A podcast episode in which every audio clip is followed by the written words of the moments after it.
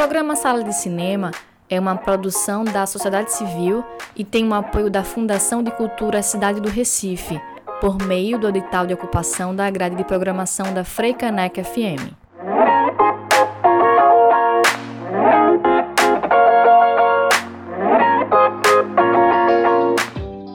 Olá, ouvintes da Freicaneca FM, muito boa tarde. Eu sou Rafael Buda e estamos de volta com mais um Sala de Cinema neste sábado, com muita notícia bacana sobre o cinema internacional, nacional e, claro, cinema pernambucano. Muito boa tarde a todas e todos. Eu sou Priscila Urpia e vamos trazer aqui no Sala tudo o que você precisa saber do mundo da sétima arte. O programa de hoje vai falar sobre processos colaborativos no cinema e audiovisual e como há muito tempo grupos e coletivos se reinventam para traçar seu primeiro trabalho e muitas vezes de forma independente. Teremos também a entrevista com Amanda Mansur, realizadora, pesquisadora e professora da UFPE e do LISA, Laboratório de Análise de Imagem e Som do Agreste. O sala está só começando, hein? Uma boa sessão. O filme de terror Host é um exemplo prático de trabalhos criativos na quarentena e a proposta é mostrar até onde vai o subgênero do found footage, desta vez uma videoconferência assustadora. O diretor Rob Savage conseguiu criar, escrever, filmar e editar o filme inteiro no confinamento, sem precisar colocar os pés na mesma sala que seus atores ou produção. O elenco foi responsável por cuidar da melhor iluminação para as cenas, sem mencionar, claro, as câmeras. Roche tem menos de uma hora e traz seis amigos que organizam uma videoconferência com uma médium. O problema é que o grupo desperta um espírito maligno. Eu sou obsessivo por o stream de terror. Quando a quarentena começou, passei semanas maratonando, então me deparar com a estreia de um novo filme apenas alguns meses depois é incrível. O estúdio entendeu o potencial desse pequeno filme desde o primeiro dia e nos apoiou totalmente em fazer a nossa maneira. Foi um processo tão gratificante e o produto final é algo que todos temos tanto orgulho. Espero que esta seja a primeira de muitas colaborações, disse o diretor. O filme foi produzido pelo estúdio e serviço de streaming de terror Shutter e já está disponível. No Brasil, o cinema teve seu início em 1896 numa exibição na cidade do Rio de Janeiro. Em 19 de junho de 1898, uma parceria entre os irmãos italianos Pascoal Afonso e Segreto resultaram em gravações na Baía de Guanabara. Mesmo não tendo registro que comprove a materialidade desse evento, tal data passa a ser marco histórico para homenagear o Dia do Cinema Brasileiro. A história do cinema brasileiro pode ser dividida em épocas muito distintas, que de certa forma moldaram as produções nacionais no decorrer de mais de um século de sétima arte no país. Em nossa historiografia cinematográfica, esses períodos incluem os primeiros filmes e o domínio de Hollywood, o surgimento do cinema sonoro, as chanchadas, o cinema novo e o Wood Grude, a Embra Filmes, a crise dos anos 80, a retomada e a pós-retomada. O cinema é, antes de mais nada, uma arte coletiva. Não se faz cinema sozinho. Em cada uma das fases do cinema brasileiro, as produções sempre contaram e contam com um trabalho colaborativo. Como único na mostra competitiva, o filme brasileiro Todos os Mortos, escrito e dirigido por Caetano Gotardo e Marcos Dutra, foi exibido na Berlinale, o Festival Internacional de Cinema de Berlim, em 2020. A trama se inicia em 1899, na casa de uma família da aristocracia do café paulista. A escravidão foi abolida 11 anos antes, e após a morte de sua última criada, as irmãs Soares estão perdidas e à beira da ruína em meio a uma metrópole em rápida expansão. Ao mesmo tempo, a família Nascimento de ex-escravos se encontra à deriva numa sociedade onde não há lugar para os negros recém-libertados. A quatro mãos, com Caetano Gotardo, essa trama foi aprofundada e ampliada, projetando suas ramificações para a atualidade do país. O cineasta formado pela Universidade de São Paulo enfatizou que o filme teve um processo profundamente colaborativo.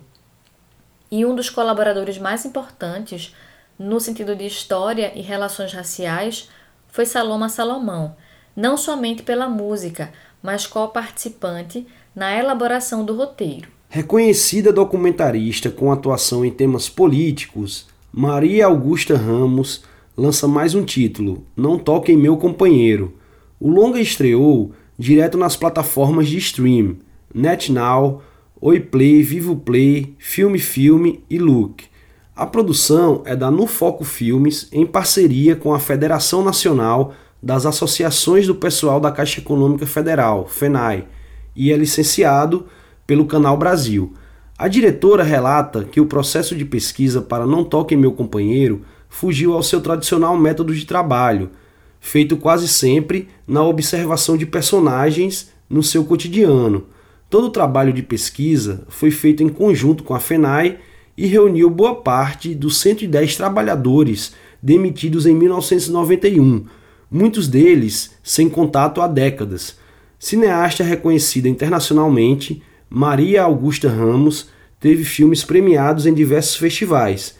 Seu último título, né, e o mais recente, é O Processo, lançado em 2018. E falando em cinema colaborativo, Buda, em Pernambuco é possível falar em uma estrutura de sentimento compartilhada entre grupos jovens de cineastas na década de 20, de 1930 a 1970, no ciclo Super 8, a partir da metade da década de 80 e com mais intensidade no início do século 21. Para além de uma autodefinição de grupos de amigos com disposição para fazer cinema, o que os grupos representam social e culturalmente é percebido nas suas obras realizadas tanto nos aspectos temáticos como expressivos. Nos grupos, que se reconhecem enquanto grupos de produção, como a Símio e a Trincheira Filmes, o que eles realizam e seus modos de realização nos dizem bastante sobre as suas relações internas específicas e sobre o significado geral de cada grupo. Nos dão ainda uma noção do ambiente audiovisual em Pernambuco e de como a produção de cinema no Estado tem seu princípio nas relações afetivas estabelecidas. Segundo o cineasta pernambucano Kleber Mendonça Filho, quem tem amigos não faz filme ruim. Woody Grude curta-metragem de ficção pernambucano do gênero horror suspense, roteirizado e com direção de Clarissa Ribeiro, é o mais recente filme independente em fase de pré-produção com uma equipe inteiramente colaborativa, formada por amigos. A história se passa no contexto fílmico do Recife de 2018, em que os fins justificam os meios e margeiam atitudes dos quatro protagonistas, Roberta, Cláudia, Gustavo e Eduardo. O filme adotará uma metalinguagem, buscando criar uma metamorfose underground para os personagens que vivem no contexto da realidade marginal da capital pernambucana. As situações vividas pelos personagens em meio ao surgimento do monstro Woody Grude pode levar o público a pensar nos monstros criados por modos de vida específicos, o cronograma de gravação está previsto para 2021, respeitando os protocolos de saúde e segurança. O filme não tem financiamento público e conta com uma campanha de crowdfunding e financiamento coletivo no site Cartaz para ajudar no custo de transporte e alimentação, objetos para direção de arte, entre outras necessidades. Buda, a brodagem faz parte de um senso comum envolvendo a produção audiovisual no Estado e quase sempre é investida de um sentido positivo, que afirma o improviso e os vínculos de afetividade como pontos fortes da produção de filmes ditos autorais pernambucanos. Este é o tema do livro A Brodagem no Cinema em Pernambuco, da realizadora, pesquisadora e professora do LAISA, Laboratório de Análise de Imagem e Som do Agreste, Amanda Mansur. A obra aborda o suporte da produção e da qualidade do cinema pernambucano, que, de acordo com a autora, está totalmente vinculado a uma comunidade de afetos. A partir de uma pesquisa que remete desde a produção inicial em Pernambuco, do ciclo do Recife até os dias atuais, a autora enxerga essa brodagem como o cerne da produção. Entre os fatores que ela pontua está a liberdade criativa de trabalhar em um grupo, até uma forma viável de financiamento coletivo para obras que não recebiam apoio. Para pensar nessa comunidade que compartilha afetos, valores e gostos, Amanda usa teses do pesquisador canadense Will Strahl, que, entre outros conceitos, pensa a cena como um elemento em uma série lexical que inclui subcultura, tribo e outras unidades sociais culturais, mas também dotada de uma capacidade de se articular a partir de interesses. Muito legal, hein, Priscila? E já já vamos saber mais sobre esse lançamento, porque Amanda é a nossa entrevistada do programa de hoje. Mas agora vamos para um breve intervalo do Sala de Cinema, aqui na Frecanec FM, com a música Tropicália, composição de Caetano Veloso e interpretada por Céu, do filme O Ano em que Meus Pais Saíram de Férias, do diretor Karl Hamburger. Eu organizo o movimento, eu oriento o carnaval, eu inauguro o monumento no Planalto Central do país. Viva a bossa, sa, viva a palhoça. E estamos de volta com Sala de Cinema na tarde deste sábado e hoje vamos conversar com Amanda Mansur, que é realizadora, pesquisadora e professora da UFPE e também do LISA, Laboratório de Análise de Imagem e Som do Agreste. Boa tarde, Amanda. Seja bem-vinda aqui no Sala. Recentemente você lançou um novo livro chamado A Brodagem no Cinema em Pernambuco. Fala um pouco mais como foi o processo de pesquisa desse livro. Boa tarde, Priscila e Rafael. É, primeiramente, eu gostaria de agradecer ao convite de vocês para participar do Sala de Cinema é, e parabenizar também, porque eu ouvi os programas e vocês estão trazendo um conteúdo bastante relevante, né, informativo sobre o cinema. O livro A Brodagem no Cinema em Pernambuco foi lançado recentemente e, como primeiro volume da coleção da Cinemateca Pernambucana, é, pela editora Massangana da Fundação Joaquim Nabuco.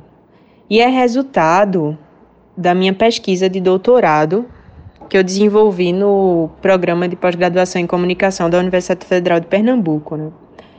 É, falar um pouco desse processo né, de pesquisa do livro é falar também desses 10 anos aí de trajetória e de imersão nessa, nessa história do cinema em Pernambuco é, não só enquanto pesquisadora, mas também na prática, né? trabalhando em filmes, em séries.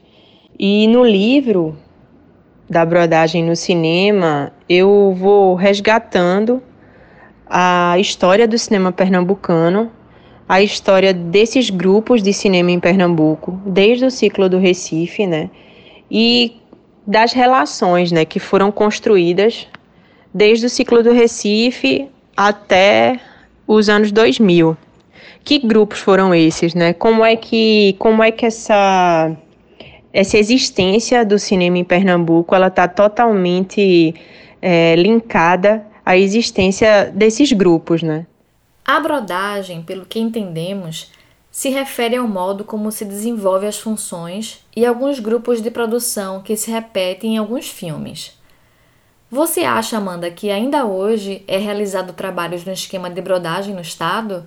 Esse termo, né, que é tão conhecido aqui localmente, né, como esse modo colaborativo de produção, é, para pensar nessa brodagem, nessa estrutura social da brodagem, na verdade, temos aqui em Pernambuco, é, eu fui atrás da origem da palavra é, que vem do inglês de brotherhood, e tem a ver com irmandade, fraternidade, até também para a psicologia de grupos, para entender como é que os grupos se formam, como é que esses grupos se afastam, se dissipam, é, para pensar nesse, nesse modo de produção daqui, né? É, e essa, eu considero, né, a minha hipótese é que o que dá suporte é, à produção e à qualidade do cinema aqui em Pernambuco é justamente esse modo de fazer filmes, né? Esse modo de fazer filmes nesse esquema de brodagem. É, inicialmente, essa brodagem ela vem, vem muito atrelada né, a essa dificuldade financeira, né? principalmente é, há décadas atrás. É, era muito difícil né, a produção de filme, porque era muito caro fazer cinema. E as pessoas se uniam, né? No caso, na década de 80 e na década de 90, o pessoal trazia uma mesma equipe é, de São Paulo, de técnicos, para rodar três filmes seguidos, porque era como dava para fazer, né? Não dava para é, não aproveitar essa equipe que estava vindo. É, até o fato de um grupo de é, diretores trabalhar em funções diferentes nos filmes dos outros, ou das pessoas da cidade que fazem parte dessa comunidade de afetos emprestarem câmera, emprestarem equipamento né, para a realização desses filmes. Então a brodagem ela surge muito nesse contexto, mas ela também ela dá suporte né, a essa inventividade né, e essa, eu acho que essa segurança é, para fa você fazer o filme que você quer. É, então, se você está fazendo o filme com seus amigos, você está mais seguro, né? É, e aí a gente tem muito essa prática do screening, né? Que é os cineastas que fazem parte do mesmo grupo mostram eles o, o filme para os amigos e os amigos interferem na montagem e os amigos opinam sobre o filme. É, então, essa brodagem que vai surgir nesse contexto, desde a, do ciclo do Recife, né, que não se pensava assim. Você fala no livro em comunidade de afetos. Desde 2007, estudando cinema pernambucano, é possível dizer que esse é o formato dos nossos filmes? Ou quais seriam as características para o cinema pernambucano ter tanto sucesso? É, recentemente, eu participei de uma live é, com Paula Passos, é, do blog Detalhe, justamente sobre esse tema, né? Por que o cinema de Pernambuco faz tanto sucesso, né? É, e com certeza, né, essa comunidade de afetos, é, essa brodagem, é, ela tá no, no cerne, né, desse processo criativo, desses filmes. Esses afetos e esses grupos, eles estão claramente é, presentes nesses filmes, no resultado que se tem, né? No resultado estético e narrativo desses filmes. Como eu falei, né? É, eu defendo que a qualidade do cinema realizado em Pernambuco e também o suporte da produção está totalmente vinculado né, comunidade de afetos, é, que reverbera para além dos sets e ela está presente aí nos filmes, né? É, tem várias é, respostas aí para pensar nesse cinema pernambucano ele ter tanto sucesso. É, tem gente que fala que é o coentro, né? Que é o que é a difer diferencia esse cinema pernambucano. É, já Lírio fala que é um copo na mão e ideia na cabeça. É, então tem muitas teorias aí para explicar o sucesso do cinema pernambucano. Uma das coisas assim que sempre me chamou muita atenção, né, é, na realização de filmes aqui em Pernambuco, é como o cinema ele é um assunto presente assim o tempo todo num set, fora de um set de filmagem, ou durante uma produção ou depois de uma produção. É, essa paixão pelo cinema, né? Que esses filmes reverberam. É, e que eu achava muito diferente, assim, outros, outras experiências fora, porque o assunto nunca era cinema, mesmo a gente fazendo filme. É, eu acredito que essa comunidade de afetos, ela, ela gera uma segurança aí para esses, esses diretores, né, e uma liberdade criativa muito grande é, você está fazendo filme com seus amigos, né? Então é difícil quando você está fazendo as coisas com seus amigos você fazer alguma coisa ruim, principalmente quando tem um bocado de gente talentosa em, envolvida, né? Estas e outras informações com certeza estão no livro A Brodagem no Cinema em Pernambuco. Foi um prazer ter você aqui no Sala de Cinema, Amanda. É, obrigada, Priscila, obrigada, Rafael. É, eu queria agradecer novamente ao convite para participar do Sala de Cinema. E eu desejo sucesso e vida longa ao Sala de Cinema. E que o cinema retome as suas atividades após essa pandemia. E seja possível aí a continuidade dessa produção de cinema aqui em Pernambuco, que tem um papel tão importante hoje é, no contexto de produção nacional. E vamos ao Fique por Dentro. Maior festival gratuito de cinema criado em São Paulo, a mostra Ecofalante segue até 20 de setembro. São 98 filmes exibidos na plataforma Ecofalante, SP Cine e Videocamp. Ainda sem cinema, o município do Crato, no interior do Ceará, ganhará duas salas destinadas à apreciação da sétima arte.